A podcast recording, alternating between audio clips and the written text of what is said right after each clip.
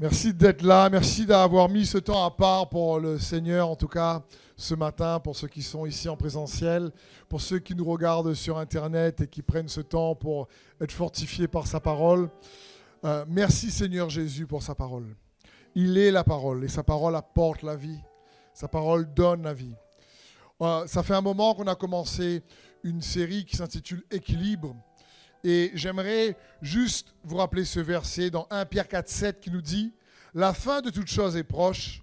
Menez donc une vie équilibrée et ne vous laissez pas distraire afin d'être disponible pour prier. Et la parole de Dieu donc nous encourage à mener une vie équilibrée. Et le message d'aujourd'hui s'intitule Des vérités paradoxales. Alors, je me souviens, il y a quelques temps de ça, je discutais avec euh, euh, un ami pasteur qui me disait, mais le mot paradoxe peut faire peur, en tout cas. Et je lui dis, pourquoi? Il me dit, bah, parce que ça, paraît un peu comme les films d'aujourd'hui, euh, comme les, films fantasy, le, le, paradoxe, etc. Mais le mot paradoxe, bah, c'est pas ça, c'est juste associer deux idées opposées si tu associes, tu mets ensemble deux choses qui, on a l'impression, ne s'associent pas. Et dans la parole de Dieu, on va voir ensemble, euh, il y a des vérités paradoxales incroyables. Jésus lui-même est euh, réellement euh, un paradoxe lui-même. Il est 100% Dieu et en même temps 100% homme. Il est le lion et il est l'agneau. Il est l'alpha et il est l'oméga. Il est la fin et le commencement. C'est ça, quelque part, un, paradoxe. C'est deux choses opposées qu'on associe. C'est ça le mot paradoxe. Et il y a des vérités dans les Écritures qui sont paradoxales. Il y a quelque temps de ça, c'est j'allais manger en famille une crêperie et cette crêperie, vous savez où on mange les galettes un peu bretonnes, là, avec euh, farine sarrasin, tout ça, pour ceux qui aiment ça. Euh, et les enfants aiment ça, on les emmène à une crêperie. Et je regarde sur le menu. Et sur le menu, je vois une crêpe carpaccio de bœuf. Vous connaissez ça? C'est juste euh, pas cuit là, mais bien fin, cuit dans le vinaigre, tout ça. Bon, c'est pas l'heure de manger, mais bon. Et crêpe carpaccio wasabi. Voilà. Voilà, comme, comme vous, la réaction. Hein? Dans ma tête, je me dis, mais ça ne s'associe pas. Le wasabi, en général, quand tu le manges, ça monte dans ton trou de nez. Oui ou non? Ça fait pas le même effet que le piment. C'est comme une moutarde forte. que tu manges un peu de wasabi, c'est comme si... Franchement, si tu as la grippe, prends un peu de wasabi. Si ton nez bouché, ça débouche tellement ça peut être fort. Et là, c'est crêpe carpaccio, c'était sorbet wasabi. Sorbet wasabi. Et là, je me dis, il y a un paradoxe. Dans ma tête, ça ne s'associait pas. Mais je me dis, est-ce que c'est vraiment bon ça? Et comme des fois, j'aime bien goûter ce que je ne connais pas, m'aventurer un petit peu, je me dis, ben, je vais prendre ça. Et je prends cette crêpe carpaccio, euh, wasabi, sorbet wasabi, sorbet wasabi en plus, je me dis, mais en plus, c'est doux les affaires, quoi. Et c'est une des meilleures crêpes euh, bretonnes que j'ai mangées. Avec le, le sorbet wasabi, le bœuf cru. Je te dire, mais ça paraît d'être un drôle de menu. Et pourtant, c'est une des meilleures crêpes que j'ai mangées parce que le cuistot a su associer des choses qui semblaient s'opposer. Et il faut bien comprendre que Dieu, le Saint-Esprit, est le chef cuistot suprême, qui est capable d'associer des vérités qui semblent opposées, mais pour qu'on puisse les tester et trouver un goût pour notre âme excellent. La Bible dit teste et goûte ô combien Dieu est bon. Par exemple, il y a plein de, paradoxes, on va dire, dans les, évangiles. Quand Jésus dit dans Matthieu 23, le plus grand parmi vous, qui soit votre serviteur. Quiconque sera abaissé sera élevé, quiconque s'abaissera sera élevé, quiconque s'élèvera sera abaissé. Jésus va dire également, si quelqu'un dans Marc 9, 35 veut être le premier, ben il sera le dernier et serviteur de tous. Je veux dire, tu veux être le premier? Ok, ben sois le dernier. C'est un paradoxe. Tu veux être le plus grand? Ok, ben sois le plus petit. D'accord. Donc tu te dis, mais c'est quoi? C'est vraiment un sorbet wasabi au carpaccio, ça? Tu as l'impression que ça ne s'associe pas en réalité. Et pourtant, la parole de Dieu est remplie de vérités qui semblent contradictoires, qui semblent être opposées. Mais en réalité, quand tu cherches à découvrir c'est quoi cette vérité-là cachée derrière, franchement, c'est la vie pour ton âme. Donc, il y a beaucoup de vérités paradoxales comme ça dans les Écritures. Et pourquoi il y en a? Tout d'abord, pour que nous puissions apprendre à lui faire confiance. Parce que on ne doit pas limiter Dieu à notre compréhension ou notre incompréhension. Parce que si Dieu a la taille de ma compréhension et de mes incompréhensions, ben c'est un petit Dieu. Parce que ma compréhension, mes incompréhensions, ça ne suffit pas pour le connaître. Donc les vérités paradoxales viennent bousculer notre compréhension. Tu te dis, mais attends, pour être le plus grand, il faut être le plus petit, comment ça? Ah, Il va dire à Nicodème, il faut naître de nouveau. Nicodème dit quoi? Quelqu'un d'âgé rentre dans le ventre? C'est quoi ça? Donc c'est toujours un... Et à chaque fois que Jésus parle dans les évangiles, il y a toujours une, espèce de vérité un peu qui vient prendre la compréhension en contre-pied. Parce que Dieu est bien plus grand que notre compréhension. Il est bien plus grand que nos incompréhensions. Et quand il nous partage ces vérités-là, c'est pour nous pousser à le connaître par l'expérience de la foi et non pas par juste l'expérience de notre compréhension. La Bible dit c'est par la foi que nous comprenons et non pas nous avons la foi en comprenant. C'est par la foi que nous comprenons. Ça ne veut pas dire qu'il ne faut pas chercher à comprendre. Au contraire, les vérités paradoxales est comme une invitation à venir chercher et découvrir qui est le Seigneur à, faire l'expérience de la foi, à tester ô combien Dieu est bon. Parce que la Bible dit également, dans Proverbe 21, que la gloire de Dieu, c'est de cacher les choses. Mais que la gloire des rois, c'est de sonder les choses ou de les examiner. Donc ces vérités-là nous semblent un peu opposées pour nous inviter à les examiner. Il faut un effort pour chercher. Il faut un effort pour rechercher. Et pourtant, dans la parole de Dieu, constamment, la Bible dit, cherchez premièrement le royaume de Dieu et sa justice. Cherchez Dieu. Celui qui cherche, trouve. Ça demande une intentionnalité de pouvoir chercher le Seigneur au travers de ces vérités qui semblent s'opposer, mais pas du tout. En réalité, il y a, y a, y a une invitation de Dieu à aller découvrir ce qu'il a pour toi derrière ce genre de vérité. Lorsqu'il dit que les premiers seront les derniers, les derniers. Qu'est-ce qu'il veut dire par là?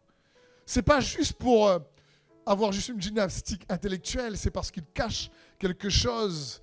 Il y a une vérité qu'il désire qu'on puisse découvrir. Dans chaque vérité paradoxale que Dieu donne, il y a toujours une espérance vivante et vivifiante à découvrir et à expérimenter. Quand il dit si tu es le plus petit, ben, tu seras le premier. Quand il dit si tu veux, si tu t'abaisses, tu seras élevé.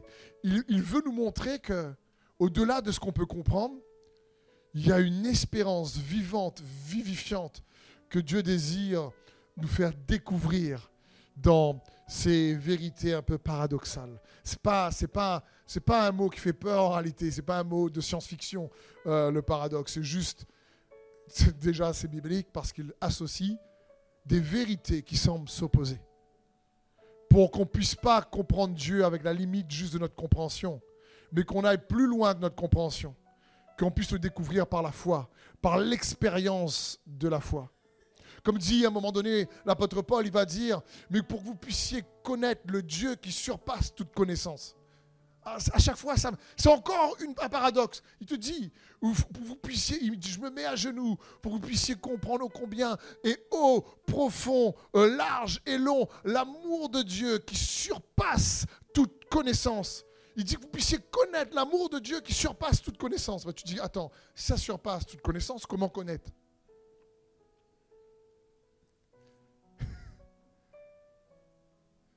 Et à chaque fois, c'est comme ça dans les Écritures. C'est pour nous inviter à pas dépendre juste de ce qu'on peut nous comprendre, mais à dépendre du Saint-Esprit. Aller chercher dans sa parole, à trouver, à, découvrir, à examiner ce que Dieu a, pour toi. Parce que la gloire de Dieu, c'est de cacher les choses, mais la gloire des rois, c'est de les examiner. Et quand tu examines, tu, examines ces vérités, tu trouves une espérance vivante tu te rends compte que franchement, bah, le sorbet wasabi, carpaccio est bon. Tu découvres qu'il y a des choses que Dieu a pour toi, pour te donner de l'espérance, pour que tu gardes l'espoir, pour que tu commences à découvrir quelque part euh, que l'impossible pour lui reste possible. Parce que comment découvrir que l'impossible est possible si on est limité uniquement parce qu'on comprend? Il y a tellement de choses qui pour la compréhension est impossible. Et pourtant pour Dieu non. Pour que tu réussis toujours à garder et à croire qu'il a ce qu'il y a de meilleur pour toi. C'est son désir. Pour que quand tu commences à chercher, tu ne dépends pas uniquement de, de ce que tu fais ou de toi, mais tu apprends à dépendre de lui.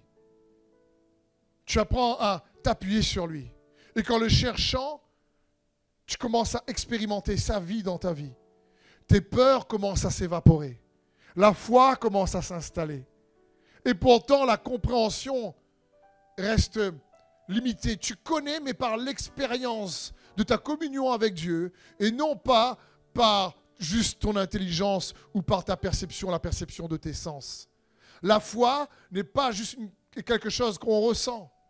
Vous m'entendez souvent dire ça. J'ai appris cet exemple, je ne ressens pas tout le temps que je suis marié. Mais je suis marié. Est-ce que tu ressens tout le temps que tu es un enfant de Dieu, toi? Est-ce que là, en m'écoutant, tu es en train de te dire, je sens que je suis un enfant de Dieu quand même Je le sens bien là. Et puis quand tu es au travail ou sur la route, quelqu'un te fait une queue de poisson, tu dis, oh là, je le sens plus. Ah là là, là il m'énerve lui. Ah d'un coup, je le sens plus. Parce que ce n'est pas une question de sensation. C'est une question de conviction. Il y a des vérités paradoxales en réalité qui nous poussent à aller découvrir ce que Dieu a caché dedans. Quelle est l'espérance? Quelle est la substance? Quelle est la vie qu'il renferme au travers de cette vérité? Pour que nous puissions, vous savez quoi, nous-mêmes devenir un paradoxe. Si tu préfères, nous-mêmes devenir une sorte de contradiction par rapport aux situations que tu traverses. Par exemple, l'apôtre Paul va dire ceci dans 2 Corinthiens 6, 9. Il va dire, comme des inconnus, quoique bien connus, comme des mourants, et pourtant nous vivons. Nous sommes comme condamnés, et pourtant pas mis à mort, comme attristés, et pourtant nous sommes toujours joyeux, comme pauvres, et pourtant nous enrichissons beaucoup, comme n'ayant rien, alors que nous possédons tout. Je crois que c'est pareil paradoxe, hein? C'est que des paradoxes qu'il est en train de parler.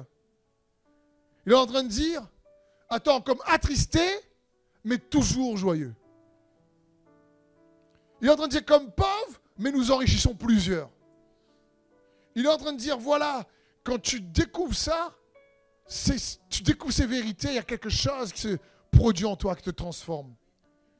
Il dit, même si les circonstances m'attristent, c'est difficile, ben malgré tout, j'ai la joie de Dieu dans mon cœur. Même si la situation semble désespérée, ben malgré tout, j'ai plein d'espoir dans mon cœur. C'est ce que la parole de Dieu, ici, nous encourage à réaliser. Et que tu commences à chercher, que tu réalises que Jésus vit en toi. Et que ces, vérités paradoxales, en réalité, nous poussent à aller le chercher lui. Il est la parole. Il est le chemin, la vérité, la vie. L'homme ne se nourrira pas de pain seulement, mais de toute parole qui sort de la bouche de Dieu. Jésus est le pain du ciel. Il est le pain de vie. Et on a besoin d'aller méditer, d'aller le chercher, d'aller communier avec lui, avec sa parole et lui pour en réalité être fortifié, pour trouver et connaître par l'expérience ce que des fois même on n'arrive pas juste à cerner par notre intelligence. Ça ne veut pas dire que Dieu ne nous donne pas de l'intelligence pour nous en servir parce qu'il nous faut avoir du bon sens. Mais ça veut dire qu'il y a plus que juste notre raisonnement en Dieu. Dieu ne se limite pas à notre raisonnement. Et sa parole apporte la vie.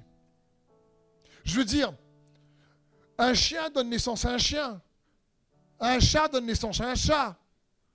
Quand on est en Christ, on est né de la parole. La Bible dit, vous êtes né d'une semence incorruptible, de la parole vivante de Dieu. Quelqu'un qui est en Christ, il est né de la parole. La Bible dit, mais à ceux qui l'ont reçu, lui, Jésus, la parole, elle a donné le pouvoir de devenir enfants de Dieu, lesquels ne sont pas nés de la chair et du sang. Pourtant, on est né de la chair et du sang, mais en Christ, on est né à nouveau par sa parole. Et c'est cette parole-là qu'on a besoin pour nous fortifier, nous façonner, nous transformer, nous faire grandir, nous donner la vie. La vie est dans la parole. On devient un enfant de Dieu pour avoir la vie de Jésus-Christ. Pas une religion, pas juste une église. Gloire à Dieu pour l'église. Gloire à Dieu pour euh, la chrétienté. Mais ce qu'il nous faut, c'est la vie de Jésus. Et c'est ce que Dieu désire. Les vérités paradoxales sont comme une invitation à méditer sa parole pour y puiser au travers de cette méditation la vie que Jésus veut te donner.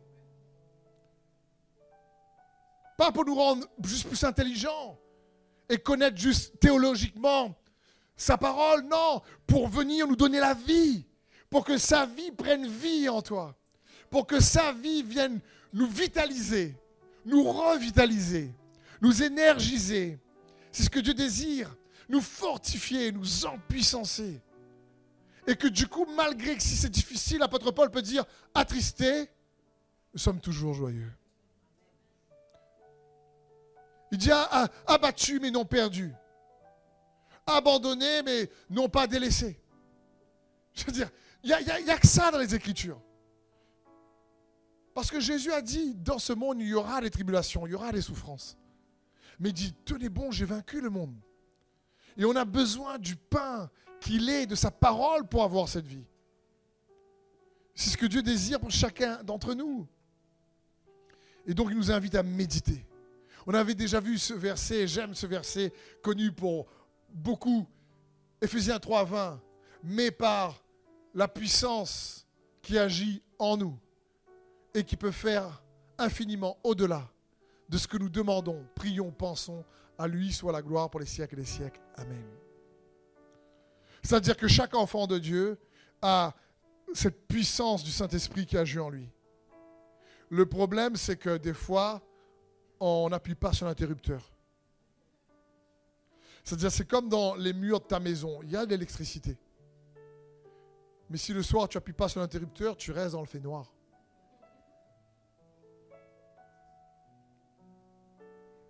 Et il n'est pas bon de rester dans le fait noir. Reste pas dans le fait noir.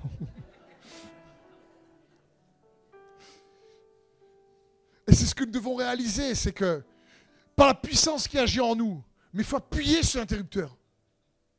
Pour que malgré si les situations sont difficiles, que la vie de Christ prenne la place. Et qu'on puisse y puiser par la méditation. Ça fait, quand la parole de Dieu dit dans Josué 1.8 que ce livre de la loi ne s'éloigne pas de ta bouche, médite-le jour et nuit pour agir fidèlement selon tout ce qui est écrit. C'est alors que tu auras du succès dans des entreprises, c'est alors que tu réussiras. Il, dit médite. Méditer dans les Écritures, c'est pas vider sa tête. Méditer, c'est je pense à rien là. Hmm. Hmm, je pense à rien, je suis zen, je suis bien. Ah, ah fait de bruit. C'est pas ça. méditer dans les Écritures, c'est pas ça. C'est justement penser à une vérité, demander au Saint-Esprit de nous éclairer, de la mâchouiller, de questionner Dieu, de prendre un temps avec lui, du Seigneur, pourquoi, comment, que ton esprit de révélation, de sagesse me fasse découvrir qui tu es. Me montre le miroir de Christ dans cette vérité. Que je puisse t'expérimenter, te connaître. Que ça me conduise vers Jésus, cette vérité. Là, c'est comme si la parole de Dieu dit, ben, médite pas uniquement pour méditer, mais la Bible dit ici, médite pour agir, médite pour agir, médite pour agir, médite pour avoir la vie si tu préfères, médite pour expérimenter sa vie, médite pour avoir la vie de Jésus, parce que sa parole est le pain de vie et on en a tous besoin. Amen. On en a tous besoin. Et je comprends que, attends, tu peux, toi et moi, je pense, facilement nous priver d'un repas. Allez, on peut se priver de deux repas.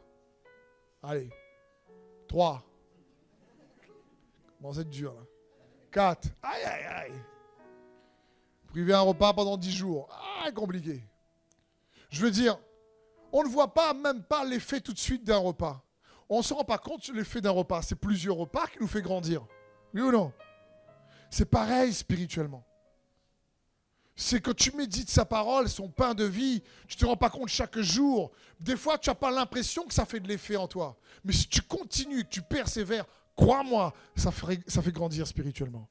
Et ça fortifie, et ça en puissance. Et ça donne du courage. Que ce livre de la loi, et là il parle de l'Ancien Testament, mais nous, on a la nouvelle alliance. On a le livre de la grâce. La grâce, n'est même pas un livre, la grâce, la vérité, c'est une personne, Jésus. La Bible dit que la grâce et la vérité sont venues au travers de Jésus-Christ. Et la méditation de, ce genre de vérité doit nous amener à avoir une forte communion avec le Saint-Esprit. Tu as la parole et le Saint-Esprit. Parce que euh, je parlais de euh, crêpes euh, au sorbet wasabi. et, vous savez, pour ceux qui me connaissent, que j'aime manger comme tout le monde. La plupart en général. Et comme je dis toujours, je ne suis pas difficile, moi j'aime tout ce qui est bon. Donc, mais il faut comprendre que la parole de Dieu nous parle. Quand Dieu a créé l'homme, Adam et Ève dans le jardin d'Éden, ils étaient, l'homme, il a vu que c'était très bon. Mais ils n'étaient pas encore parfaits. Il n'y avait pas encore un plein développement. La preuve, c'est quand ils, ils mangent le fruit de l'arbre de la connaissance du bien et du mal, la Bible dit que leurs yeux se sont ouverts. Leurs yeux se sont ouverts. Ça parle des yeux intérieurs, bien sûr. Mais leurs yeux se sont ouverts sur leur honte, sur leur nudité, sur leur incapacité, sur leur limitation, sur leur peur.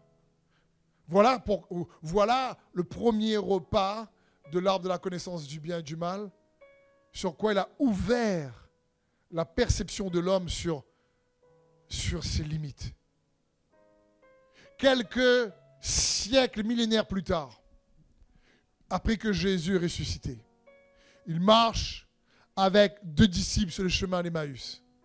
Il parle de sa parole, qui parle de lui. Et la Bible dit que les disciples sentaient que quand ils prêchaient Jésus la parole pour lui-même, leur cœur s'embrasait en eux. Mais ils n'avaient pas remarqué que c'était Jésus. Et Jésus fait, fait juste une feinte comme quoi il ne va pas les suivre. Et il leur dit, si, reste avec nous, Seigneur, reste avec nous. Viens manger avec nous. On mangeait un cari. Et là, Jésus les suit et il prend le pain et commence à le rompre. Et la Bible dit, alors leurs yeux se sont ouverts. Mais cette fois-ci, leurs yeux ne sont pas ouverts sur leur nudité, cette fois-ci, leurs yeux ne sont pas ouverts sur leurs limitations. Cette fois-ci, leurs yeux ne sont pas ouverts sur leur honte et leur manquement ou leur incapacité. Leurs yeux se sont ouverts sur le ressuscité. Leurs yeux se sont ouverts sur le Sauveur, le, Seigneur des Seigneurs. Ils étaient déjà dans la peur, les disciples de Jésus, d'être aussi tués comme Jésus. Ils étaient déjà euh, euh, dans la honte. Ils, pensaient, ils étaient étonnés que Jésus ne savait pas ce qui s'était passé à Jérusalem et les événements de l'actualité à ce moment-là. Il dit, mais tu ne connais pas Jésus? on l'a tué. On pensait c'est lui qui allait nous sauver. Mais quand leurs yeux se sont ouverts et qu'ils ont vu que Jésus est vivant, alors toutes ces peurs, ces craintes se sont fanées. ils ont regagné un gain d'énergie. Ils sont relevés tout de suite. Ils n'ont pas mangé.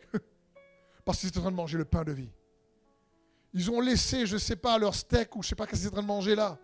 Ils sont relevés pour annoncer à ce qu'ils connaissaient que Jésus est bien vivant. Quand tu médites et que tu laisses le Saint-Esprit te conduire, la communion que tu as du Saint-Esprit va te donner une perception toujours riche en espérance, en vie, en force, en paix. Ça commence en toi et ça se manifeste au travers de toi, indépendamment des circonstances autour de toi. Et ça, c'est accessible pour chaque enfant de Dieu. C'est l'invitation, le privilège, l'appel que Dieu adresse à chacun de nous, ses enfants. Pour que nous puissions pleinement recevoir la vie de Christ. La Bible dit dans 2 Corinthiens 13, 13 que la grâce du Seigneur Jésus-Christ, l'amour de Dieu, la communion du Saint-Esprit soit avec vous. La communion du Saint-Esprit. Que tu communies avec Jésus, c'est comme si cette fois-ci tu manges à, l'arbre que Jésus représente. Il est, il est la vie lui-même. Tu manges de sa vie. Alors là, une perception différente de ta vie. Tu regardes ton futur avec espérance. Tu vois les choses différemment. Et quand Dieu donc nous, parle de, de vérité paradoxale, c'est parce qu'il y a quelque chose qu'il désire que nous puissions expérimenter dans la communion avec lui. C'est une invitation à recevoir pour toi-même son pain de vie, pour être fortifié de l'intérieur. Il y a encore plein d'exemples comme ça dans les Écritures. On a l'impression que on, dit il faut faire ça, il faut faire ça. La Bible dit par exemple, euh, l'apôtre Paul va dire c'est par la foi que vous êtes sauvés, sans les œuvres. Et puis il y aura l'apôtre Jacques qui va dire mais c'est par les œuvres que vous êtes sauvés, pas uniquement la foi. À un moment donné, tu te dis est-ce que c'est par la foi sans les œuvres ou c'est avec les œuvres et la foi? C'est quoi? C'est un ou c'est l'autre? Et c'est les deux. Il faut bien comprendre, l'apôtre Paul le savait. Parce qu'il va dire, par exemple, dans Ephésiens 2.8, c'est par la grâce que vous êtes sauvés, par le moyen de la foi. Cela ne vient pas de vous, c'est un cadeau de Dieu. Ensuite, il va dire, ce n'est point donc par les œuvres, afin que personne ne se vante. Mais nous sommes son ouvrage, ayant été créés en Jésus-Christ, pour de bonnes œuvres que Dieu a préparées d'avance, afin que nous les pratiquions. En trois versets, il dit, c'est pas par les œuvres, c'est par la foi. Et puis ensuite, il dit, mais comme tu es sauvé, ben, il faut faire des œuvres. Parce qu'on a déjà vu ensemble. Je ne fais pas des bonnes œuvres pour être sauvé. Je fais des bonnes œuvres parce que je suis sauvé. C'est pas pareil du tout. C'est quand je sais que je suis sauvé, alors je fais des bonnes œuvres. Comprenez? C'est vraiment plus dans, dans ce sens, frères et sœurs qu'il faut réaliser, qu'il faut comprendre que c'est vraiment plus quand je suis, je réalise et je reçois que je suis sauvé. C'est à ce moment-là que j'œuvre. Car nous sommes son ouvrage, ayant été créé en Jésus-Christ pour de bonnes œuvres qu'il a préparées d'avance. Euh, une question par exemple. Ça parle ici de la justice. Je suis justifié par la foi et non pas justifié par mes œuvres. Je suis sauvé par la foi, mais je ne suis pas sauvé par les œuvres. D'accord? Mais parce que je suis sauvé par la foi, alors je fais de bonnes œuvres. Me suivez Donc, est-ce que tu t'es déjà posé cette question, toi? Cette question, qu'est-ce que je dois faire pour me sentir juste? Tu t'es déjà posé cette question? Je suis sûr que beaucoup. Parce que c'est une tendance. Quand on fait du bien, on se sent bien, oui ou non, en général? Quand on fait du mal à crier, à disputer, euh, soit avec euh, ton épouse, ton époux, euh, ton frère, ta soeur, tes enfants, aïe, aïe, aïe. Puis après, tu rumines ça, tu te disais pourquoi j'ai fait comme ça, pourquoi je me suis réagi? En général, on n'est pas bien. Et on ne se sent pas juste à ce moment-là. Mais que faire pour se sentir juste? En réalité, pour un chrétien, n'est pas une question pertinente. C'est pas qu'est-ce que je dois faire pour me sentir juste, c'est qu'est-ce que je dois croire pour être juste. C'est pas pareil. C'est qu'est-ce que je dois croire pour être juste Une autre question un peu similaire, c'est qu'est-ce que je qu'est-ce que je peux faire pour me sentir libre? Non, c'est qu'est-ce que je dois croire pour me sentir libre Ça commence à l'intérieur. Vous connaîtrez la vérité, la vérité vous rendra libre. Une autre question. Est-ce que vous pensez que quelqu'un qui a rencontré Jésus il y a 20 ans de ça est plus juste que quelqu'un qui a rencontré Jésus il y a deux jours de ça?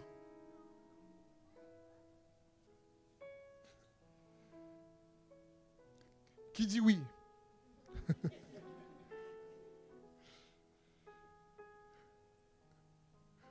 Celui qui a rencontré Jésus il y a 20 ans de cela et celui qui a rencontré Jésus il y a deux gens qui l'ont accepté comme Seigneur et Sauveur, les deux sont aussi justes. Parce que leur justice ne dépend pas de leurs œuvres, mais de leur foi en Jésus et de son œuvre. C'est la vérité, elle est là. La Bible dit que euh, Jésus nous revêt de justice. C'est pas la justice de mes œuvres qui me fait accepter devant Dieu. C'est la justice de Jésus-Christ dans laquelle je crois qui me permet d'être reçu de Dieu, comme son enfant. La Bible dit dans 1 Corinthiens 1.30, c'est par lui que vous êtes en Jésus-Christ, lequel, euh, de par Dieu, a été fait pour nous sagesse, justice, sanctification et rédemption. Parce que je suis juste, donc je vais faire des œuvres justes. Je veux dire, un chien ne miaule pas. Il y a un souci sinon. Oui ou non? Un chien aboie. Si tu as un chat chez toi et que tu arrives et tu vois le chat qui fait wouf, wouf, à un moment donné, tu fais Dans le nom de Jésus, je brise. Esprit de bébête, sors de ce corps. Parce que tu te dis, c'est anormal. Mais quand quelqu'un, quand le juste est ce qu'il est juste, ben il fait des choses justes.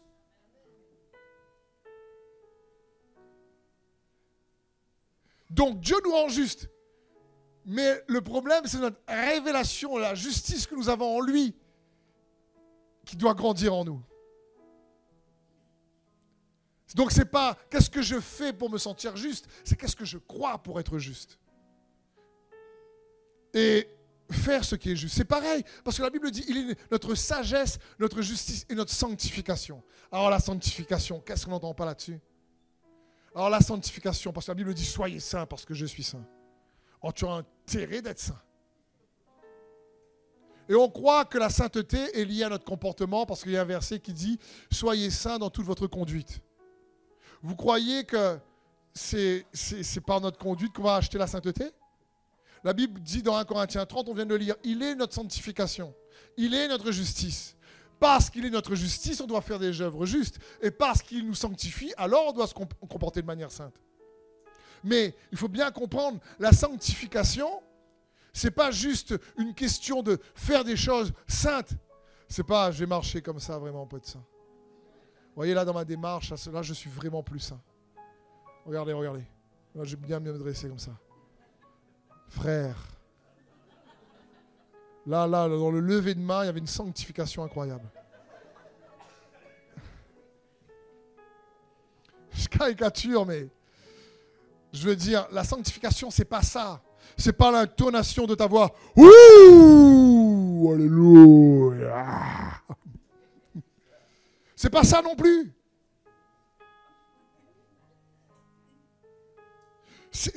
La sanctification, c'est pas ça. Jésus va dire lui-même dans Jean 17, 19, et je me sanctifie moi-même pour eux, afin que eux aussi soient sanctifiés par la vérité. Est-ce que vous connaissez que Jésus s'appelle le Saint des saints? Il n'y a pas plus saint que Jésus. Même dans le ciel, dans l'Apocalypse, il est dit, dans tout le ciel, on a cherché quelqu'un de digne pour ouvrir le livre. Il n'y avait personne jusqu'à que Jésus arrive. Il n'y a personne, qui... il est le Saint des saints. Même le tabernacle s'appelait le Saint des Saints pour le représenter. Et la Bible dit que Jésus dit, je me sanctifie moi-même pour eux. Là, je me dis, au départ, quand je disais ça, je dis, j'ai besoin d'être sanctifié. Ben moi alors. Mais le mot sanctifié signifie juste ici être mis à part. Jésus ne se sanctifiait pas pour lui. Il dit, je me sanctifie moi-même pour eux. Et je sanctifie pour ses disciples. Il est en train de dire, je mets du temps à part pour eux. C'est comme aujourd'hui, derrière votre écran ou ici dans la salle, vous mettez du temps à part pour lui. Donc c'est séparer du temps. C'est séparer en réalité pour les autres, c'est de mettre en en faveur de Dieu, on le fait pour Dieu.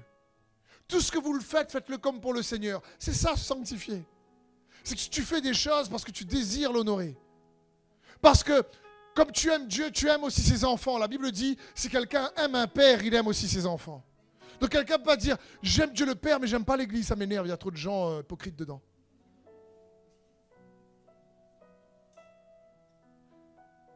De, je comprends, malheureusement, on est humain, donc il n'y a pas d'Église parfaite. On est nous-mêmes un paradoxe. La Bible dit que les choses de l'esprit sont posées aux choses de la chair afin qu'on ne puisse pas faire ce qu'on veut. Les deux sont des gens en contradiction et pourtant les deux sont dans un. Tu veux le paradoxe? 1 plus 1 égale 1. Dieu et 3 en 1, aérodé. Tu vas chercher, toi. La Trinité, la Trinité, c'est un mystère. Dieu est trois, oui, mais il est un, d'accord. Comment tu expliques ça? Je ne connais pas. je ne sais pas, quoi.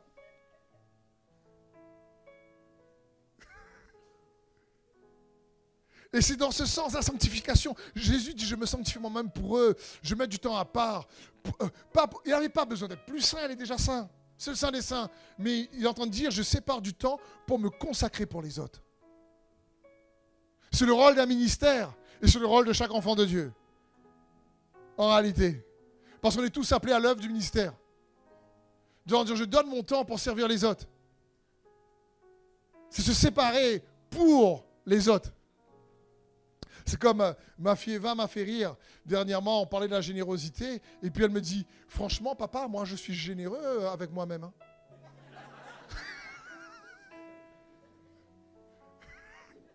Je dis, écoute, c'est pas mal ça. Tu es généreuse avec toi-même, toi. C'est bien. Je dis, mais tu sais, normalement, la générosité, c'est envers les autres. Non, mais je m'oublie pas, papa. Je dis, oui, c'est bien. je comprends, aime ton prochain comme toi. Même si tu t'aimes pas, il y a un souci. Mais c'est pareil pour la sanctification. C'est pour les autres. C'est se séparer pour les autres. C'est se séparer pour dire Seigneur, malgré les erreurs, malgré les manquements, je me séparais par amour pour toi et pour mes frères et sœurs. Comme Jésus lui-même se mettait à part pour eux. Parce que se sanctifier, c'est pas se séparer pour se sentir supérieur. On dit, oh là là, là, je me sens vraiment saint. Moi, je suis tellement saint que je peux prendre la scène. Lui, il n'a pas pris. Oh purée. Que Dieu le pardonne. Non, mais je le condamne pas, mais vraiment, doit une mauvaise vie, lui. c'est pas ça, sanctification. C'est pas se sentir supérieur, encore moins inférieur. Se sanctifier, c'est en réalité se séparer pour démontrer l'amour de Dieu envers les autres plus. La Bible dit dans 1 Thessaloniciens 2.12 que le Seigneur vous remplit jusqu'à en déborder d'amour les uns pour les autres et envers tous les hommes, à l'exemple de l'amour que nous vous portons. Qu'il vous affermisse ainsi, qu'il affermisse ainsi vos cœurs pour que vous soyez saints. Affirmer comment? Pour que vous ayez plus d'amour. La sainteté, c'est grandir dans l'amour. Pas se sentir supérieur. C'est de grandir dans l'amour pour servir les autres.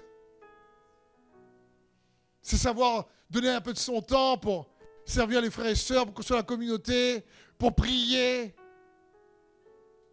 pour œuvrer. Et comme pour le Seigneur. Mais c'est les, autres qui reçoivent. Comme Dieu a dit, si tu donnes une offrande à, un pauvre, c'est à moi que tu le donnes, dit le Seigneur. Parce qu'il ne pourra pas te rendre. Mais si tu le fais pour moi, c'est comme si tu le donnais à moi. C'est dans ce sens. Pareil pour son église, sa maison. la parole de Dieu est tellement riche en vérité paradoxale comme ça. C'est-à-dire la, la, justice de la foi va produire de bonnes œuvres. Ce n'est pas par la justice, par nos efforts, c'est par son effort. La sainteté, c'est d'abord par lui. Ça, tous toutes les vérités paradoxales doivent nous conduire dans notre méditation à être en communion avec le Saint-Esprit pour découvrir Jésus derrière. Jésus en nous. Où est Dieu dans le ciel Où est Dieu en toi C'est un paradoxe, pas grave, c'est pareil. Il est dans ton cœur. Oui, Jésus, c'est la droite de Dieu, mais où il est aussi dans ton cœur Ah bon? Comprenez, il y a des choses, c'est. Si tu te dis, mais humainement parlant, va raisonner ça, toi. Il est où Dieu? Bah, C'est la droite de Dieu. Où? À côté de Jupiter Dans le ciel À côté de quelle planète? Galaxie Et après, non, elle est dans ton cœur. Mais quand tu commences à chercher, à comprendre que peu importe que l'univers entre ses mains, peu importe s'il est dans le ciel, on ne sait pas où, mais surtout on expérimente qu'il est malgré tout dans nos cœurs. Et qu'il nous donne la vie, qu'il nous fortifie. Parce que Jésus a dit, je suis le chemin, la vérité et la vie. Je terminerai par cet exemple incroyable de vérité paradoxale. La Bible dit, c'est Jésus qui parle dans Matthieu 16, 25. Car celui qui est préoccupé de sauver sa vie, la perdra. Mais celui qui perdra sa vie à cause de moi, la retrouvera. Voilà encore. Dieu dit, tu veux avoir la vie? Oui, Seigneur. Ben, perds ta vie. Hein? Tu, ne veux pas perdre ta vie? Non, je la garde. Ben, tu vas la perdre. Ah. Et Jésus dit ici, attends, celui qui est préoccupé à sauver sa vie la perdra, mais celui qui perdra sa vie à cause de moi la retrouvera. Paul va dire, je suis crucifié avec Christ, il va dire. La vie, je la vis dans la foi. Ma vie, je la vis dans la foi au Fils de Dieu. Et c'est un combat pour nous tous, vous comprenez. Mais j'aimerais te dire, et je crois que certains ont besoin d'entendre ici dans ce lieu, que Jésus, vous avez peut-être l'impression d'avoir perdu du temps par le passé ou perdu votre vie dans des détours, dans un gaspillage de, situations ou de relations qui est parti en cacahuète et vous vous attendez à être restitué, à dire mais quand est-ce que je vais retrouver cette vie? Ben, Il y a une clé dans cette vérité paradoxale. Jésus dit mais si tu perds ta vie pour lui, tu la retrouveras. Et il est fidèle. C'est comme cet exemple extraordinaire. Il y en a plein dans les Écritures. Mais cette femme qui s'appelle Ruth, qui dit à Naomi, sa belle-mère, alors que Naomi a perdu son mari, Ruth a perdu son mari, elles sont toutes les deux veuves. Et c'est compliqué à l'époque, quand tu es une femme veuve. Tu ne sais pas comment te nourrir, parce que normalement c'est le mari qui prenait soin de toi, ou tes garçons. Mais ces garçons à Naomi étaient morts aussi. Et là, Naomi retourne en Israël parce qu'il y avait la, la sécheresse. Et là, Ruth dit, ton Dieu sera mon Dieu. Ton peuple sera mon peuple. Là où tu iras, j'irai. Là où tu mourras, je mourrai. Elle, elle le suit. Qu'est-ce qu'elle fait là? Elle perd sa vie. Et puis elle arrive en Israël. Et là, par le hasard de Dieu, elle va travailler dans un champ par hasard. Le champ de Boaz. Et elle va ramasser des gerbes de blé. Pour ensuite se retrouver à marier au propriétaire du champ, Boaz. Elle est mariée, elle se marie avec Boaz. Ce qu'elle ne savait pas pendant qu'elle ramassait le blé, c'est que Boaz était en train de la surveiller. Pendant qu'elle était dans une vie qui semblait sans espoir, monotone, et qu'elle ramassait le blé, elle travaillait dur. Elle avait quitté sa parenté. Boaz l'a surveillée. Et Boaz disait à ses ouvriers, faites tomber plus de blé. Et laissez-la ramasser un tas avec un paquet. C'est dire beaucoup. Et surtout, vous la réprimandez pas. Boaz l'a surveillée. Et j'aimerais te dire, mon frère et ma soeur, Jésus est ton Boaz. Peut-être que tu ne le remarques pas, mais il est là et il veille. Il est le Dieu du temps et des circonstances. Peut-être que tu as dû perdre du temps où tu sembles que ta vie a été gaspillée par des circonstances, peut-être des relations qui ont capoté, qui étaient compliquées. Et aujourd'hui, tu attends que la vie, quelque part, que tu sembles avoir perdu, te soit restituée. Jésus n'est pas uniquement Boaz. Il est le chemin, la vérité et la vie. Et pendant que tu t'aperçois pas, parce que tu cherches toujours à le suivre, Naomi signifie grâce. Ruth suivait la grâce. Elle a suivi la grâce. Donc tu cherches à suivre Christ Jésus. Il te surveille. Et demande à ses gens de laisser tomber quelques indicateurs sur le chemin de foi que tu mènes, jusqu'à ce que pendant que tu tiennes ferme, tu puisses recevoir cette vie qu'il t'a promis. Parce que Jésus dit, celui qui perdra sa vie à cause de moi, la retrouvera. Et quand tu la retrouves, tu la retrouves bien mieux. Ruth est devenue la grand-mère du roi David. Elle fait partie de la lignée de Jésus-Christ. Elle a retrouvé bien mieux que ce qu'elle avait perdu. Parce que Dieu le dit du temps et des circonstances. Quand il nous donne des vérités qui semblent se contredire, c'est parce qu'elle renferme une espérance vivante et vivifiante à laquelle nous devons nous attacher. Et en méditant sa parole qui est le pain de vie, et en demandant au Saint-Esprit en communion avec lui de nous révéler l'auteur de la parole, l'auteur de la vie, pour que sa vie puisse réellement euh, euh, euh, agir puissamment en nous. Appuyer sur l'interrupteur pour être connecté avec sa vie dans notre vie et persévérer et devenir nous-mêmes, comme Paul dit, attristés, même si en ce moment c'est compliqué, même s'il y a des situations compliquées, tu sais quoi, je suis toujours joyeux. Pourquoi? Parce que je sais que si je suis Jésus et que on a l'impression que j'ai perdu ma vie à cause de lui, je la retrouverai. Je la retrouverai alors que d'autres cherchent à conserver et tu n'as aucun contrôle. Le contrôle est illusoire. Le contrôle est une chimère. On ne contrôle rien du tout. Mais que tu lui laisses le contrôle, alors il ramène cette vie-là en toi. Et tu te retrouves comme Ruth au bon, au bon endroit, au bon moment, connecté aux bonnes personnes, parce qu'il restitue la vie. Comme cette femme, veuve également, qui a perdu son fils et qui avait hébergé le prophète Élisée et Élisée avait ressuscité son fils parce qu'il avait fait, avait fait une petite maison pour lui. La famine arrive et elle quitte sa maison, son territoire pendant près de sept ans. Et elle revient après lorsque le climat est à nouveau favorable en Israël. Et Élisée n'est plus là, mais Géasi, le serviteur d'Élisée, est là. Et à ce moment-là, le roi dit au serviteur d'Élisée Géasi, raconte-moi les histoires et les miracles d'Élisée. et parmi tous les miracles qu'Élisée a fait, il va prendre cette histoire de cette femme qui a accueilli le prophète et qui a eu un fils qui est mort et que le prophète a ressuscité. Et au même moment, cette femme arrive dans la cour du roi pour que le terrain lui soit rendu. Et là, au moment où Géasi raconte son histoire, elle arrive. C'était une heure avant, ça aurait été compliqué. C'était une heure après, ça aurait été compliqué, même une demi-heure.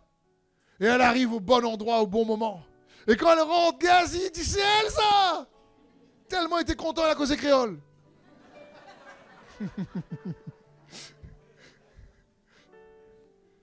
Et Gazi dit, ah, c'est elle, mon roi, c'est elle.